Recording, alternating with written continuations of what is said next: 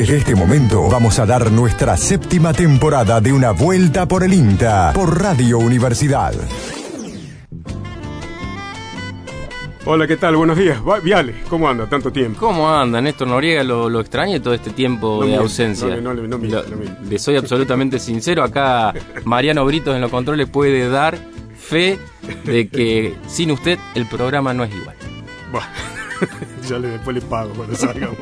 ¿Cómo anda? ¿Cómo lo trata la cuarentena? Bien, bien, bien, bien. ¿Sí? Este, dentro de todo bien. Y contarle a la gente un poco lo que charlábamos fuera de micrófono, que Sí. tener una casa y un patio le da otro plus a, Sí. al- al- a la gente que tiene que pasar cuarentena, sobre todo con chicos y demás. Sí, Los míos no son tan chicos, pero pero tienen un patio por lo menos. Bueno, de- en, en el programa de hoy vamos a tener algo referido a esto. sí. Y en los próximos eh, podemos abordar como, por ejemplo, algo que ya hemos hablado, Noriega, y lo estoy pensando en voz alta mientras converso con usted, que es hacer eh, alguna huerta o producción de alimento en espacios reducidos, en terrazas o en, o en balcones, que es algo absolutamente viable y que en este contexto adquiere otra dimensión del valor. En mi caso, Noriega, eh, nunca, creo que nunca tuve una nunca tuve una dedicación tan exhaustiva a, a la producción en la huerta. ¿eh? Claro. Estoy, ayer sembré remolacha, eh, cebolla, ya habíamos empezado con las hojas, que, que es por ahí lo más rapidito y lo más lo que sale más fácil para cuando uno no tiene tanta experiencia. Pero me parece que es un tema que amerita que abordemos nuevamente, ya lo hemos tocado, la producción en Ha pasado a tener una dimensión psicológica, digo, desde el punto de vista de, de- de- de- de la terapia No charlé, psicológica. no charlé, por supuesto. Eh, ya la tenía antes, ¿no? Ya uno cuando conecta ahí con, Claro. con las plantas y demás, pero en este contexto eh, adquiere otra, realmente otra dimensión. Sí, totalmente. Eh, así que bueno, lo venimos abordando eh, y este programa va a tener también algo de eso. Sí, señor.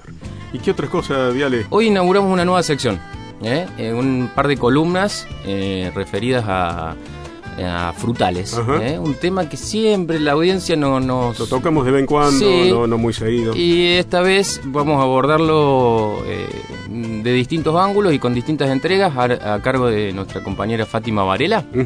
Eh, hoy vamos, bueno, vamos a, a entrarle al tema, un tema que no, no es tan simple como parece, ¿no? O sea, ya en la primera columna que vamos a escuchar el día de hoy, que, es, que tiene que ver qué cosas hay que tener en cuenta para elegir un frutal, ya nos vamos a dar cuenta de que es un tema que en apariencia parece simple, pero no lo es tanto. Eh, nombrabas a Fátima y he visto, y le transmito a la gente, y he visto que, digamos, está el, el WhatsApp del, Sí. del programa, he visto unos videos en donde explica Fátima la Sí. preparación y el armado de una huerta, que están interesantes, tan Sí, buenos. no solamente- por ahí si, lo, si los quieren recibir, Sí, por supuesto, nuestro WhatsApp, el 3572-528693, es una vía de comunicación en donde mantenemos este tipo de, de vínculo con los oyentes. Y lo que está funcionando muy bien y que está mm, cada vez con más demanda son los cursos virtuales que está dando Es- INTA exacto. respecto a, eh, bueno, hubo uno sobre producción de, de, de- de huerta, eh, de huerta agroecológica, y ahora eh, también hubo uno sobre la producción de plantines de flores, de sobre floricultura, que es otra sección que en breve vamos a inaugurar aquí. Eh, Vi que lo pero- daban mis amigos este, José Marochi y Evangelina. Exacta- exactamente, eh, alrededor de mil participantes. ¿Ah, sí? Sí, eh, una demanda grande, bueno, porque bueno, nos encontramos en un contexto muy particular en Y donde la gente está ávida de cosas. claro, en donde digamos justamente lo que conversábamos al principio, ¿no? Uno puede eh, dedicarle más tiempo a cosas que por ahí en la cotidianidad de una vida normal Sí, eh, no deja ¿Cuántas cosas claro. para pensar, Noriega, eh? Sí, señor, un montón de novedades me ha Sí, dado sí. De entrada, así nomás. Este, así. Además, la, la agencia virtual, no sé si lo nombraste. Sí, no, no lo nombré, pero hoy vamos a, a INTA desde hace ya un tiempo tiene en funcionamiento la agencia virtual, que es un mecanismo virtual para hacer consultas de cualquier índole que funciona muy bien. Y hoy, en este contexto, tenemos eh, una notita sobre eso para saber, para orientar a la gente en cómo funciona y qué, qué, cuál es su rol dentro de INTA. Me causa mucha gracia porque a dónde hemos, a dónde hemos llegado, ¿no? Es, es todo virtual. Todo virtual. Yo nunca había hecho tantas videollamadas en mi vida. Noriega. Este, Claro. pero estamos, bueno, vivi- estamos viviendo una película de ciencia ficción casi. sí, Casi. la supera. ¿eh? Ni el guionista más, ni el guion- guionista más, este, eh, creativo, podría haber imaginado una cosa así. Eh, pero bueno, este, desde este lugar tratamos también de eh, abordar el tema. En los últimos programas hemos- nosotros siempre hemos reivindicado el rol de la ciencia, ¿no? Este, y creo que, entre otras cosas, toda esta situación ha dejado muy en evidencia aquellos estados o aquellos gobiernos que priorizan la ciencia y la tecnología, como así también el sistema de salud. Sí, ¿no? totalmente. Creo que vamos a vivir tiempos distintos después de esto. Va a ser muy complicado, está claro, pero eh, yo conservo la esperanza de que algunas cuestiones de cómo nos vinculamos con el planeta realmente cambien. Sí, totalmente, totalmente. Bueno. ¿Qué más tenemos? Sí, este, tenemos. ¿Qué tenemos para hoy? Tenemos. eh, venimos hablando de la conservación de alimentos. Tenemos una columnita sobre los recaudos que hay que tener con los alimentos no inocuos. Eh, lo que decíamos de la agencia virtual. Eh, algo del SENACE he visto que hay también. Sí, eh, cómo se da el transporte de ganado en pie en este marco. Y para mí, un, un- vamos a desan- desmenuzar un poco una noticia que para mí es sumamente importante, que es que el Instituto Malbrán logró secuenciar el ARN del virus, eh, del coronavirus.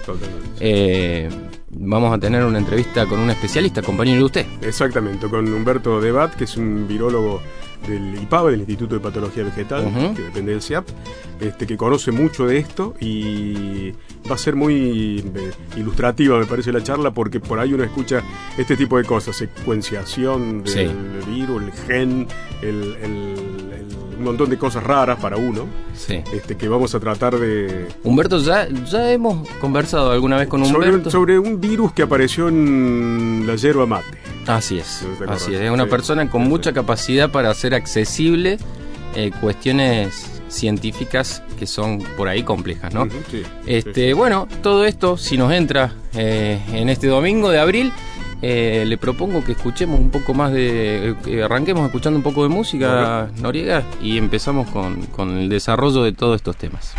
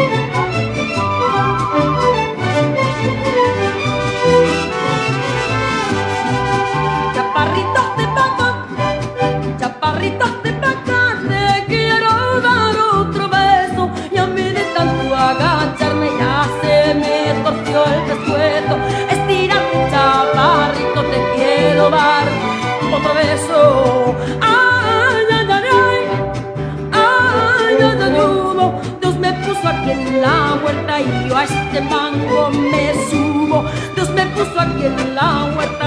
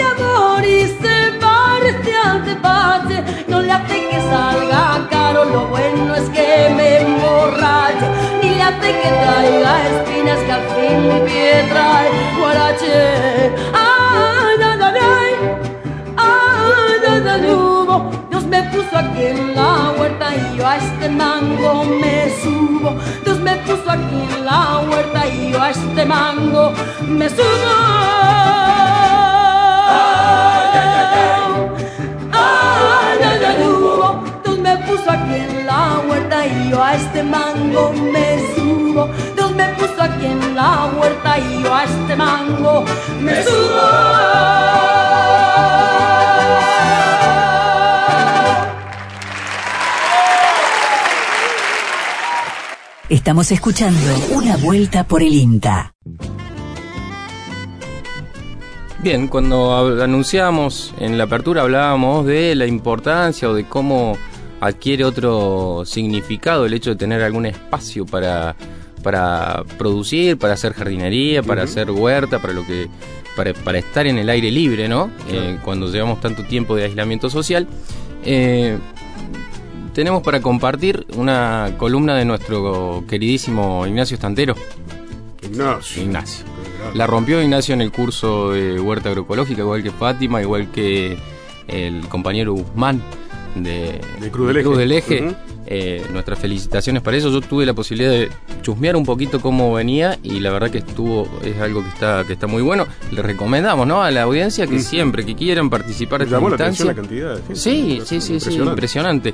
En nuestras redes sociales, nuestros WhatsApp son eh, la forma de comunicarse. En una vuelta por el INTA nos encuentran en Facebook, en el 3572-528693 en el WhatsApp. En este caso, Ignacio nos va a hablar sobre la importancia de las flores y su función en la huerta. La biodiversidad en los agroecosistemas es de gran importancia. Tener el máximo de especies, ya sea espontáneas o cultivadas, nos ayudan este, a que estos eh, sistemas de producción de alimentos se parezcan lo más posible a un ecosistema natural. Dentro de todas las especies que nosotros tenemos dentro de un agroecosistema, las flores cumplen un rol muy importante. El rol que cumplen las flores es básicamente interferir en los mensajes que los insectos daninos este, se mandan entre ellos a través de las feromonas. Las flores suelen tener olores, lo cual dificulta que esos mensajes lleguen claros entre los insectos y también atraen hacia ellos, eh, hacia las flores, a estos insectos, dejándonos libres nuestros cultivos. También atraen insectos benéficos, microhimenópteros, que en general son parasitan a las plagas, eh, con lo cual es muy importante siempre este, tener flores dentro de nuestra huerta o nuestro sistema agroecológico. También, por supuesto, que eh, atrae a las abejas y a un montón de polinizadores que son básicamente los responsables del rendimiento de nuestros cultivos. Eh, en esta época del año, seguramente quienes hayan puesto copetes y cinias en la huerta van a tener un montón de semillas para poder recolectar. Una buena oportunidad para recolectar semillas, ya que estas plantas han culminado su ciclo y nos han dejado este, donde estuvo la flor esas semillas. No queda más que cortarlas, eh, el capullo seco, y desmenuzarlo con las manos cuando esté bien seco. Si no llega a estar seco del todo, lo cortamos, los dejamos que se seque por completo, que pierda toda la humedad, y una vez perdida esa humedad, lo desmenuzamos y ya tenemos las semillas de copetes y de ciñas, entre otras, este, para la temporada siguiente. Y aprovechando la temporada que comienza, estamos en condiciones de poder sembrar este, caléndulas para este otoño-invierno, eh, manzanilla, también podemos sembrar, recordemos que la manzanilla, la semilla requiere un poco de luz, con lo cual al sembrarla siempre es este, adecuado dejarla lo más en la superficie que podamos. Eh, podemos sembrar y que nos ayuden a mejorar nuestro suelo las leguminosas que hacen flores, como puede ser la vicia, las habas, las arvejas. Y también eh, podemos aprovechar, si hemos hecho gazañas, este, podemos separar las matas de las gazañas y preparar plantines para esta temporada otoño-invierno. A preparar plantines para esta temporada otoño-invierno, Ujú. Noriega. Eh, vamos a tener tiempo. Sí, señor. Mucho. Este, escuchábamos a Ignacio Estantero que hablaba sobre las flores, sobre las semillas y cuál es la función en la huerta. Y vamos a arrancar, Néstor, con eh, esta serie de, de columnas que nos va a entregar Fátima Varela. En este caso, bueno, Interesante so- eso, so- ¿no? Cómo elegir el Sí. frutal. ¿eh? Sí. Poca gente me parece que lo sabe eso. Al menos de los que no somos muy es, duchos al respecto. es, eh, hay que tener varios factores en cuenta eh, a la hora de bueno de poner un frutal o algunos frutales Claro. alrededor de nuestra huerta si tenemos espacio Ujú. Que tienen que ver con varias cuestiones eh, climáticas y sobre todo de las variedades pero vamos a escucharla a Fátima Varela de la Agencia de Extensión Rural Córdoba DINTA que eh, en, este, en esta primera entrega nos, nos- nos va a contar un poco qué aspectos, qué cosas tener eh, a tener en cuenta para elegir un frutal. Atenta a las consultas que nos hacen en la agencia sobre la planta frutal, sobre los árboles frutales, eh, vamos a ir comentándole algunos detalles para considerar al momento de tener una planta frutal en el patio o sumar una planta frutal o frutales a la huerta como parte de complemento en la dieta, ya que la fruta produce en cantidad, en forma estacional y durante muchos años y nos va a aportar vitaminas y minerales. Entonces, eh, hay muchas consultas y está bueno empezar a conocer qué es un árbol frutal o cómo se comporta, qué árboles frutales son los que tenemos que tener en casa o podemos tener en casa. Eh, por ahí es importante saber que los árboles frutales eh, son árboles que tienen diferentes formas de copa, copas redondas, copas globosas, tienen un porte ya sea en forma de árbol o de arbusto, eh, así que tenemos que prever que va a ocupar un espacio en el patio de nuestra casa, ya que requieren luz, eh, eh, no soportan suelos muy inundables y algunas características que tenemos que diferenciar es que tenemos árboles de hojas caducas y árboles de hojas perennes. Los árboles que pierden las hojas es una forma de adaptación que tienen el frío y les permite justamente resistir el frío y no hay que taparlo. Eh, estos árboles de hoja caduca, que son los que conocemos como frutales de carozos, duraznos, ciruelos, almendros, cerezos, eh, damascos, guindos, eh, esos son frutales de carozo y frutales de pepito como el manzano, pera, membrillo, normalmente pierden las hojas. Eh, eh, cuando pierden las hojas empiezan a juntar en sus tejidos horas de eh, frío. Eh, pareciera que no pasará nada, pero fisiológicamente en sus yemas, en su corteza, necesitan juntar horas de frío. Esas horas de frío están medidas y son eh, y están tipificadas. Hay varios libritos de, del INTA de variedades que hacen que una vez que cubren esas necesidades de horas de frío, eh, broten y florezcan y empiecen a dar sus frutos. Para que uno nos ubiquemos en Córdoba, tenemos por ahí una oferta de 600 a 700 horas de frío durante el invierno y las plantas desde que pierden las hojas empiezan a juntar en sus tejidos horas de frío, van acumulando y cuando cubren esas necesidades apenas empieza a haber un calor, brotan o florecen. Eso es importante al momento de elegir un durazno o un ciruelo, porque el invierno de Córdoba no es el mismo invierno que el que tiene Río Negro o el que tiene Mendoza. Entonces eso está bueno cuando uno va a un vivero, cuando uno compra una planta frutal de hojas caducas, saber cuáles son los requerimientos de hora de frío. Normalmente cuando uno tiene un frutal, lo que primero que hay que hacer es eh, preguntar cómo se llama esa variedad, si es un durazno si es un jungol, si es flor daquín, si es novedad de Córdoba. Hay muchos, tienen como un apellido. Eso antes que nada al vivero pedir la identificación de qué variedad es, para uno después con la ficha comparar cuáles son los requerimientos climáticos. En Córdoba tenemos un problema regional que es la mosca de la fruta, un problema que hace que las plantas con mayores requerimientos de hora de frío maduren más tarde florezcan y fructifiquen en los meses de diciembre, enero, febrero y eso hace que en ese momento es el mayor pico de población de mosca de la fruta y muchas de esas frutas que tanto nos gusta aparezcan con el gusanito. Bueno, y los de hojas perennes normalmente tienen como una sensibilidad al frío. Eh, en eso nosotros, eh, por ejemplo, los citrus, la palta, que son árboles que siempre tienen hojas, eh, tenemos que tener como eh, en, en, el patio o en el lugar donde lo vayamos a colocar, saber que tienen una cierta sensibilidad a heladas. por ahí eh, el limón es uno de los más sensibles a heladas. Entonces, si yo vivo en las sierras o estoy en un lugar donde pega mucho la helada, sepan que de seguro que se va a quemar en algún momento en el invierno. La mandarina, la naranja es mucho más resistente a heladas y se eh, comporta mejor en la ciudad de Córdoba, hasta en algunos lugares de las sierras chicas. Otra característica que eh, también debemos considerar es muchas veces cuando eh, comemos una fruta y usamos su semilla, su carozo o la pepa de una mandarina o de un limón, la sembramos, nos crece la planta y creemos que eh, rápidamente nos va a dar fruto. Esas plantas necesitan pasar por una serie de división celular hasta entrar en la etapa reproductiva que es cuando empieza a dar flores y fruto. Esa etapa puede durar un par de años hasta 10 años en algunas especies y eh, está bueno saberlo.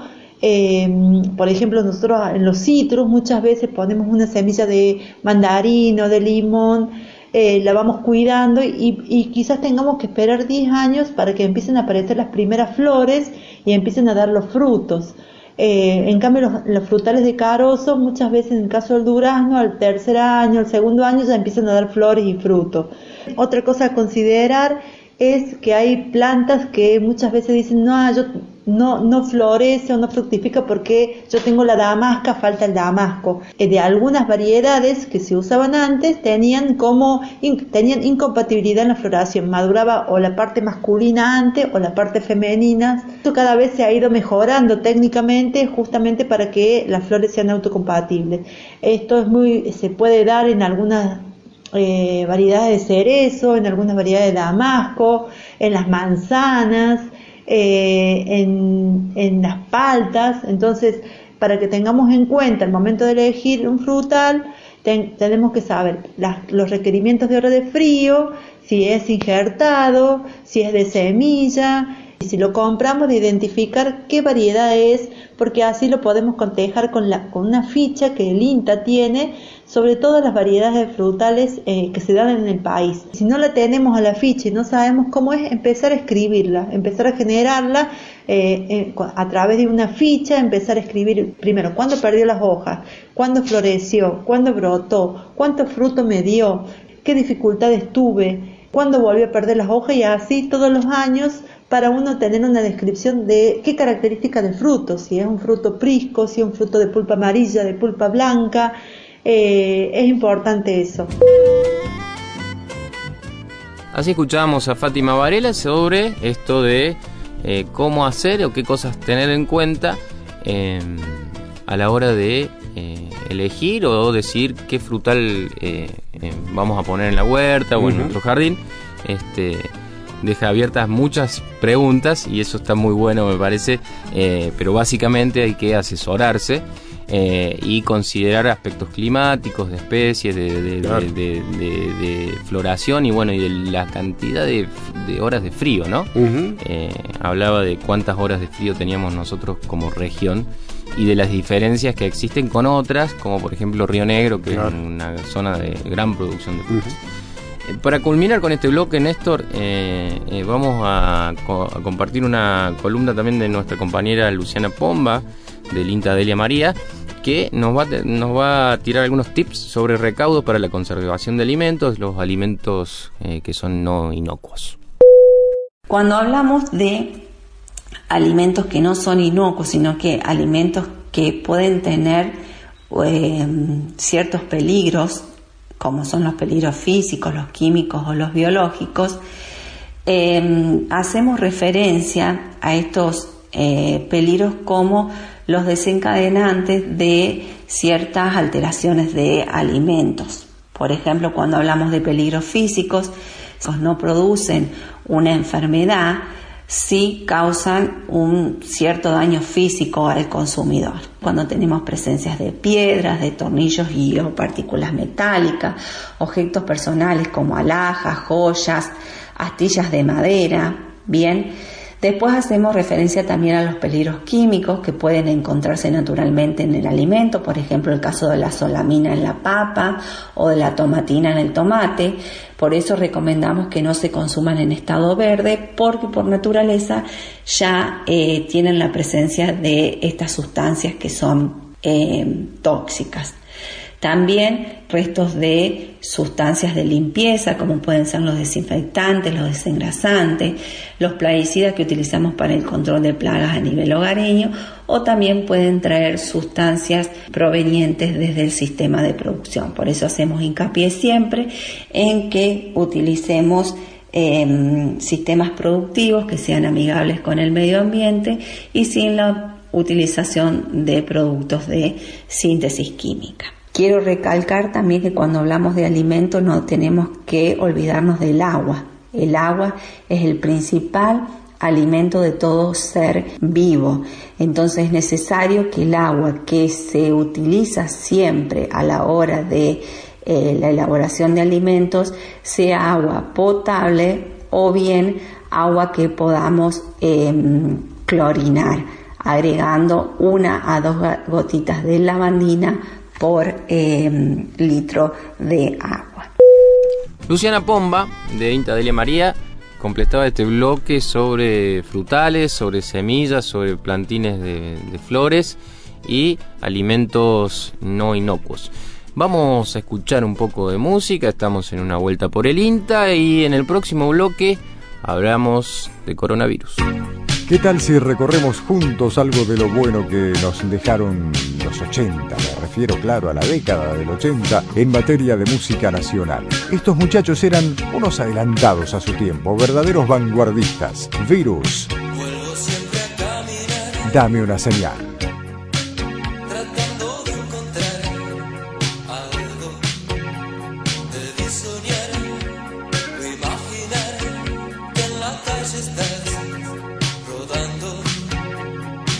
es verdad, perdí mi amor, es que no sé muy bien por dónde va.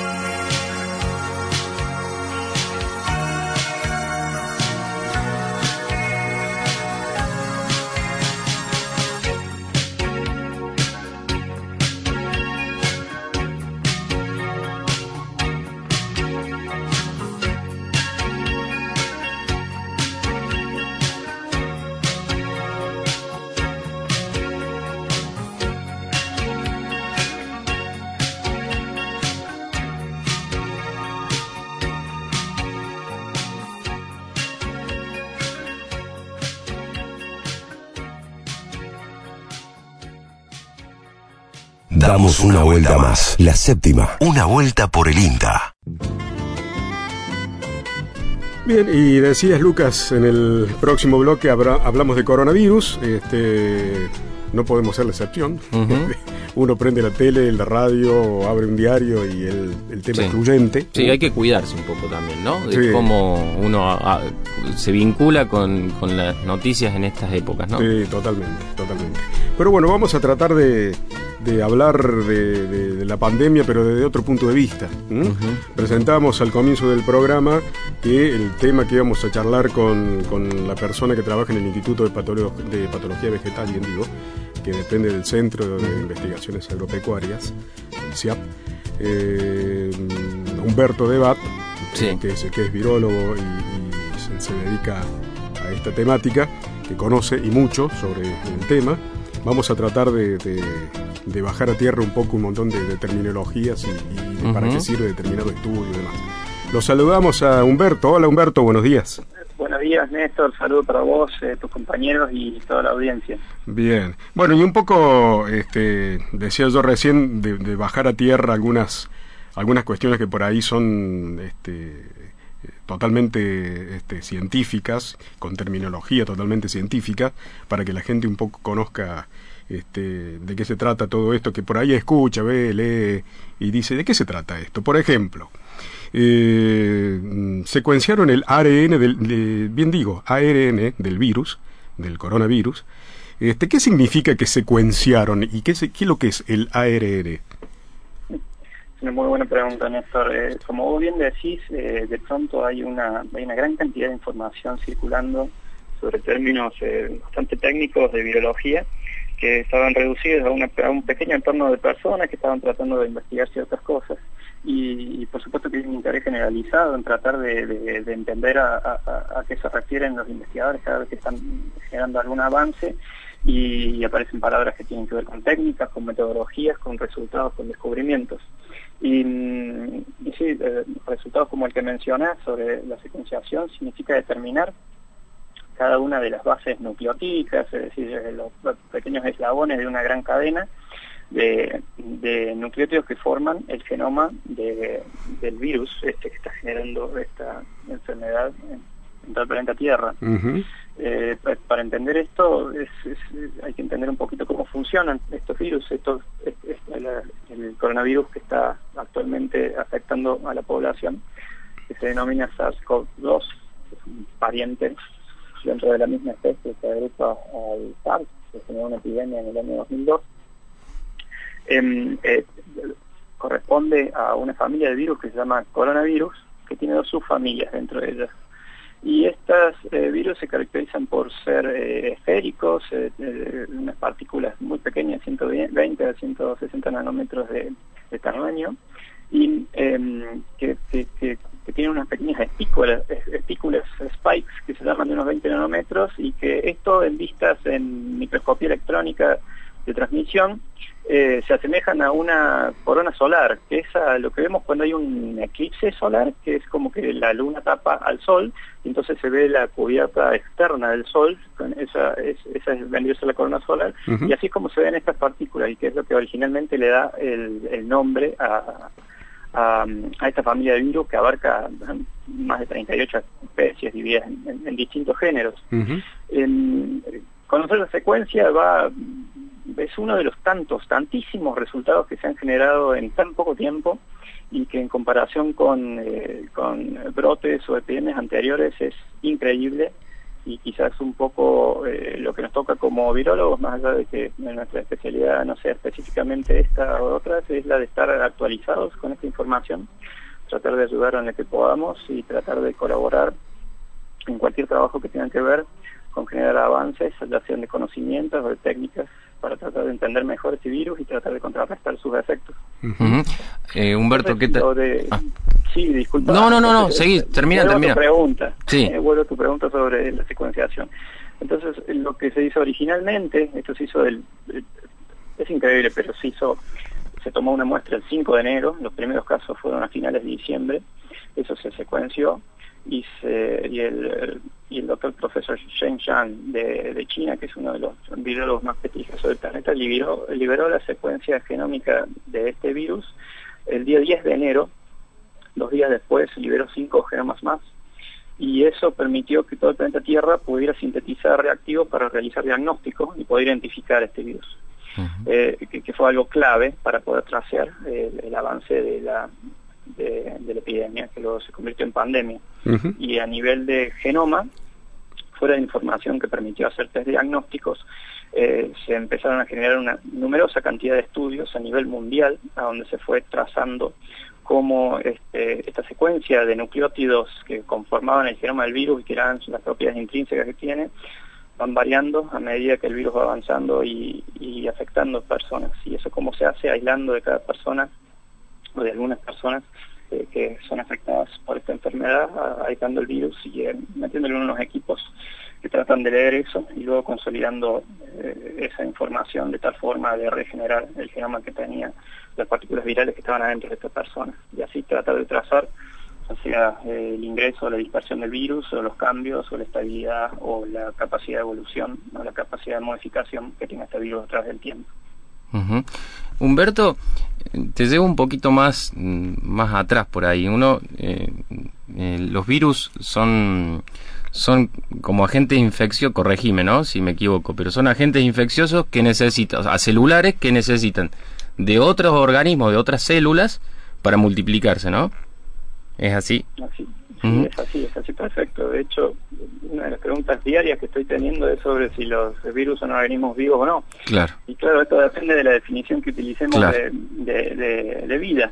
Son unidades replicantes, pero son parásitas, es decir, que como bien dijiste vos, requieren de una célula para poder reproducirse. Ujú. De todos modos, tienen toda la información necesaria para replicar y generar nuevos descendencia.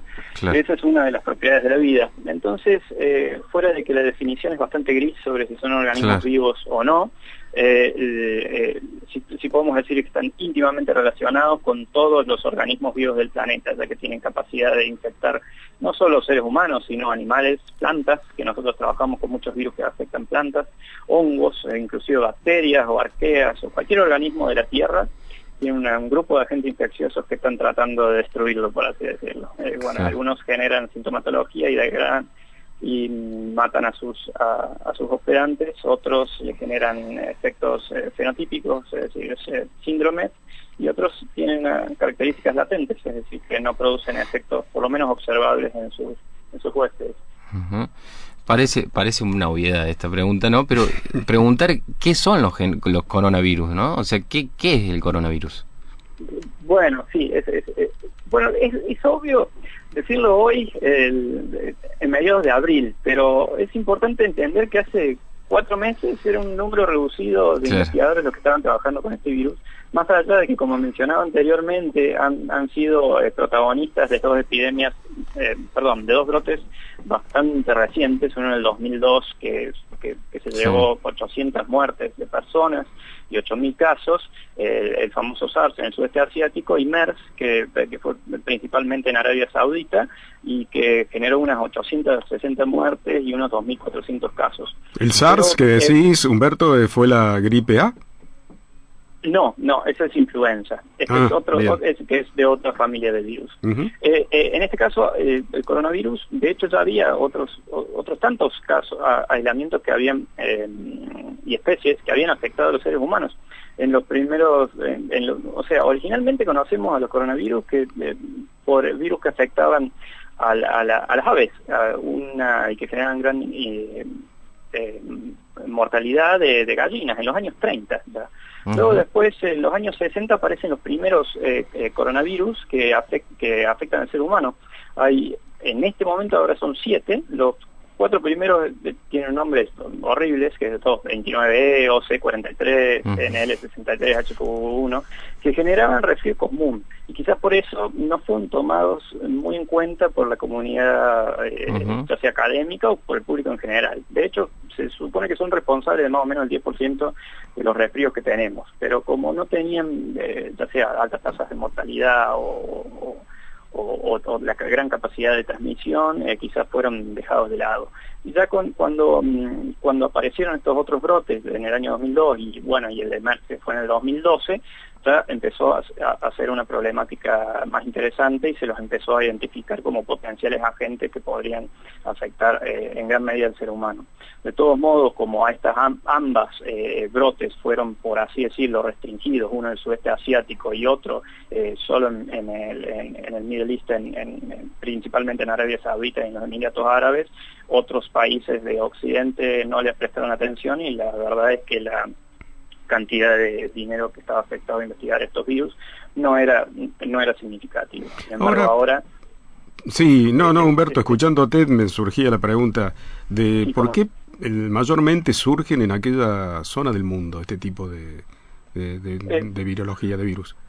Bueno, esa, es una excelente pregunta también. Es, es eh, la zoonosis, que es el, salto de virus que afectan animales al ser humano y generan enfermedad, es un evento esporádico y existen algunas eh, eh, algunas coyunturas que pueden estimular o inducir este tipo de comportamientos.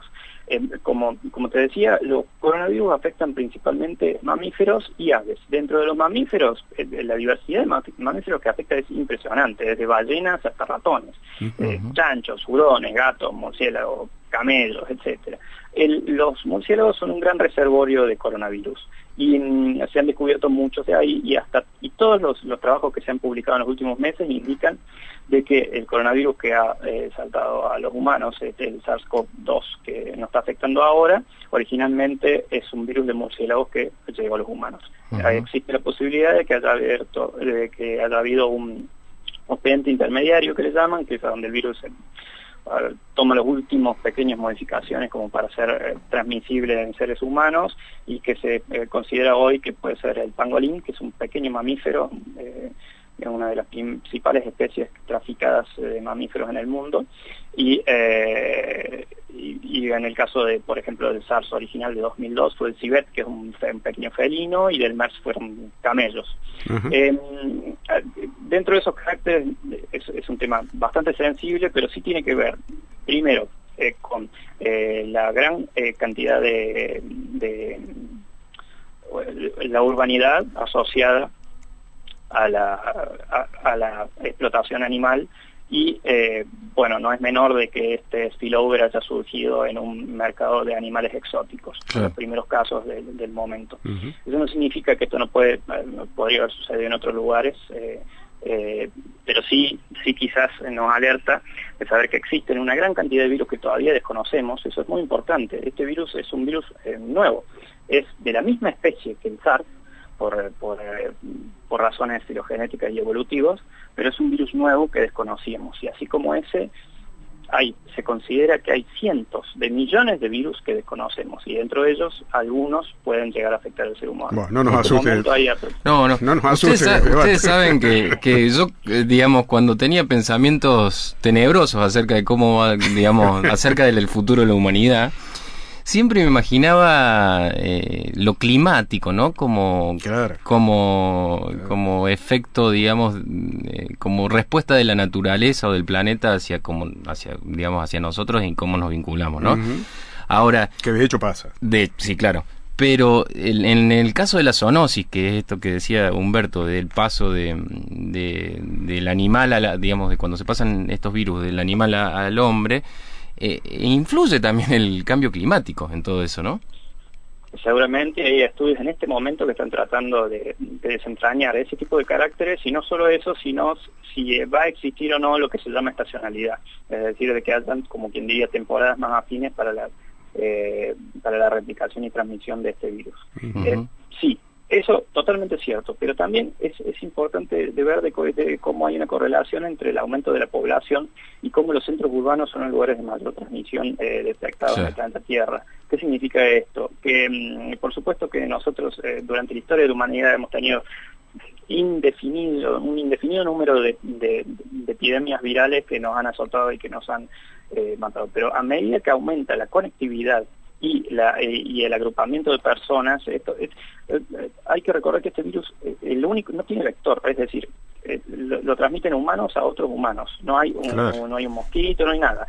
Es decir, que si esto si esto hubiera, hubiera surgido en, una, en, un, en un pueblo rural, en el medio de China, sin conexiones conectados, quizás se hubiera agotado esto a, los 10 días si hubiera sido contenido y, y, no lo fue. Entonces, hay un rol, eh, un rol, por lo menos una correlación, no, una no, no, digo causal, pero sí una correlación entre emergencias en, en, grandes urbes y la posibilidad de, expansión, y ni hablar con, con, con, cómo ha evolucionado el tema del transporte, el, tema de los aviones, eh, que uno se levanta a la mañana, se contagia de una enfermedad y a la noche la está llevando a un nuevo continente. Claro, claro.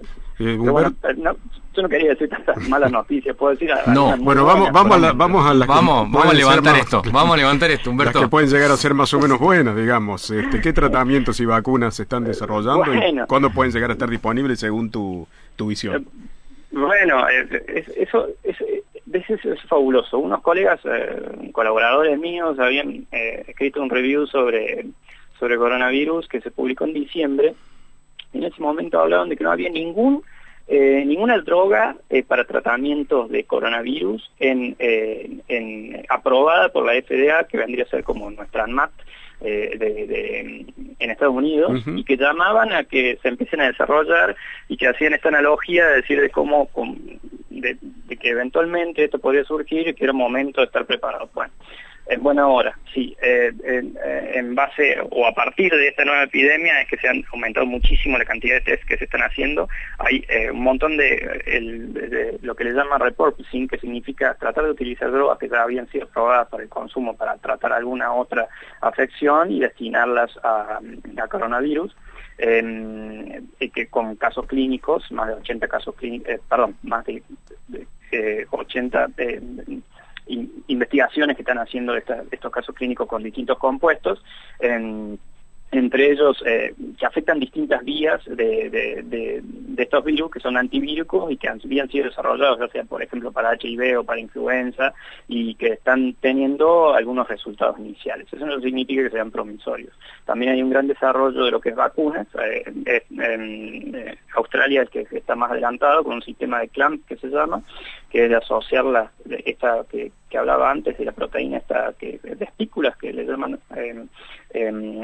Spike, eh, asociarla a una suerte de, clamp que hace que sea más visible para el, sistema inmune y así genera una respuesta en tiempo récord. Esa, eh, vacuna ya está generada y eh, está, está iniciando la fase de de prueba. El problema no es tanto la generación de la herramienta en sí, sino el periodo de prueba, que es un periodo prolongado, porque tenemos que imaginar que esto será usado por potencialmente por miles de millones de personas. Entonces, es crucial tener en cuenta los tiempos que son necesarios para ver que no haya, que no haya problemas asociados a esto.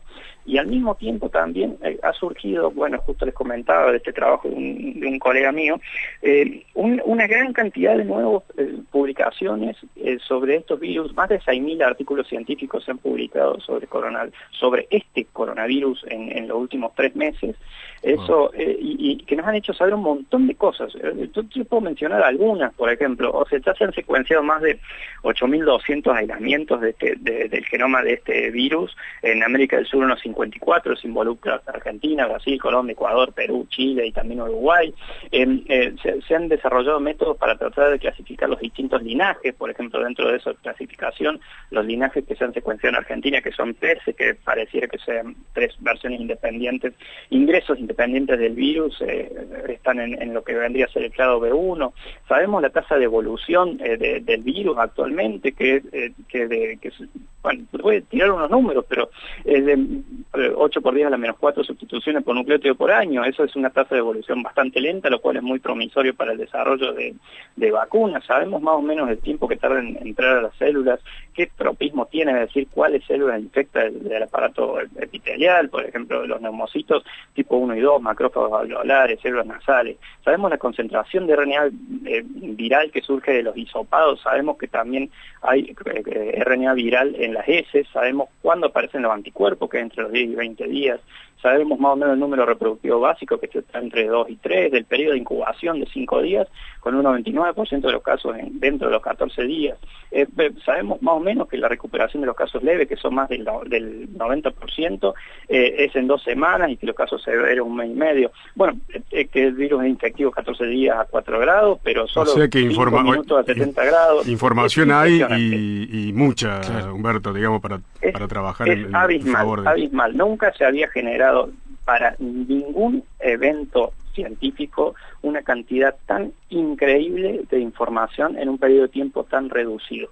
Esto no había pasado nunca. Es como que de pronto las comunidades científicas del planeta están trabajando para un bien común que es tratar de contrarrestar los efectos de esta enfermedad. Y estamos constantemente recibiendo nueva información, tratando de procesarla.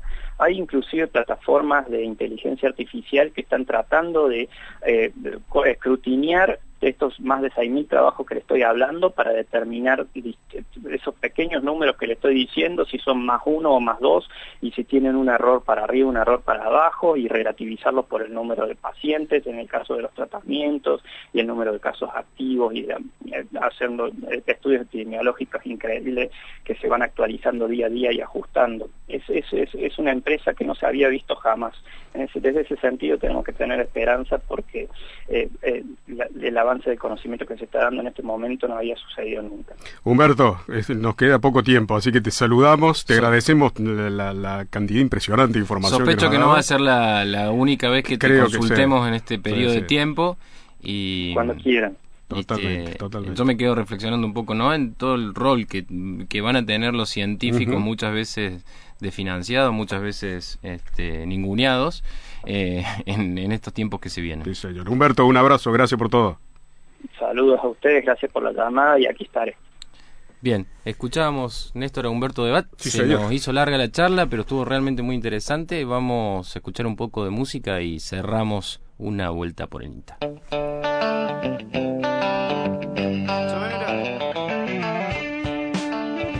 Vamos cerrando musicalmente nuestra vuelta por el INTA con esta banda nacida en 1964. Su nombre es Leonard Skinner y llega con un clásico, Sweet Home Alabama.